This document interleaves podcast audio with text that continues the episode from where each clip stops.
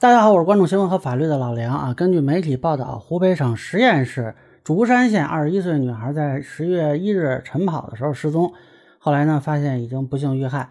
那么犯罪嫌疑人张某已经被抓获。呃，张某会怎么判呢？我看有些网友在讨论会不会是死缓啊？我觉得不太可能。之前关于这个案子的细节还不太清楚，但是最新的消息是，这个女孩的母亲接受了媒体采访，披露了案发的经过。说当时呢，女孩晨跑在休息区遇到了张某。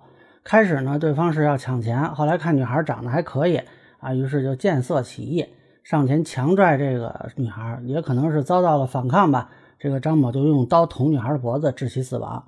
那么根据之前的报道呢，这个张某因为抢劫强奸啊，曾经被判无期徒刑，后来减刑为十八年六个月。案发时呢，刚解除了五年管教期。啊，可能有人不太清楚这个管教期是什么意思啊？结合报道看啊，可能是他当时获得了假释。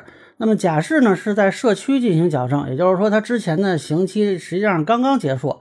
啊，这个符合刑法对累犯的规定，是要从重处罚的。那么目前看他本次作案经过呢，是抢劫和故意杀人，呃，也可能涉及强奸或者强制猥亵啊。而而且呢，他是致人死亡，那么数罪并罚的话，本来就是死刑了。现在看呢，他也没有自首之类的从轻和减轻的情节，再加上一个累犯从重啊，已经够枪毙个来回的了。我觉得肯定应该是立即执行，不太可能死缓。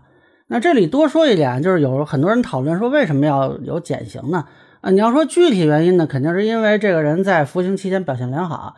你要说为什么会有减刑这个制度呢？那法律上说，罪犯表现良好，意味着他有悔罪表现，社会危害性降低，可以减轻刑罚。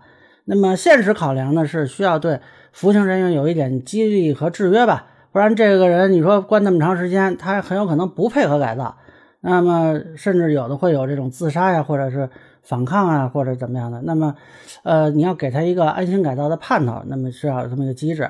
至于说这个刑满释放人员重新犯罪呢，这属于世界性难题啊，有一个统计叫做重新犯罪率，我国的重新犯罪率呢，据我所知，大概是在百分之六到百分之八左右。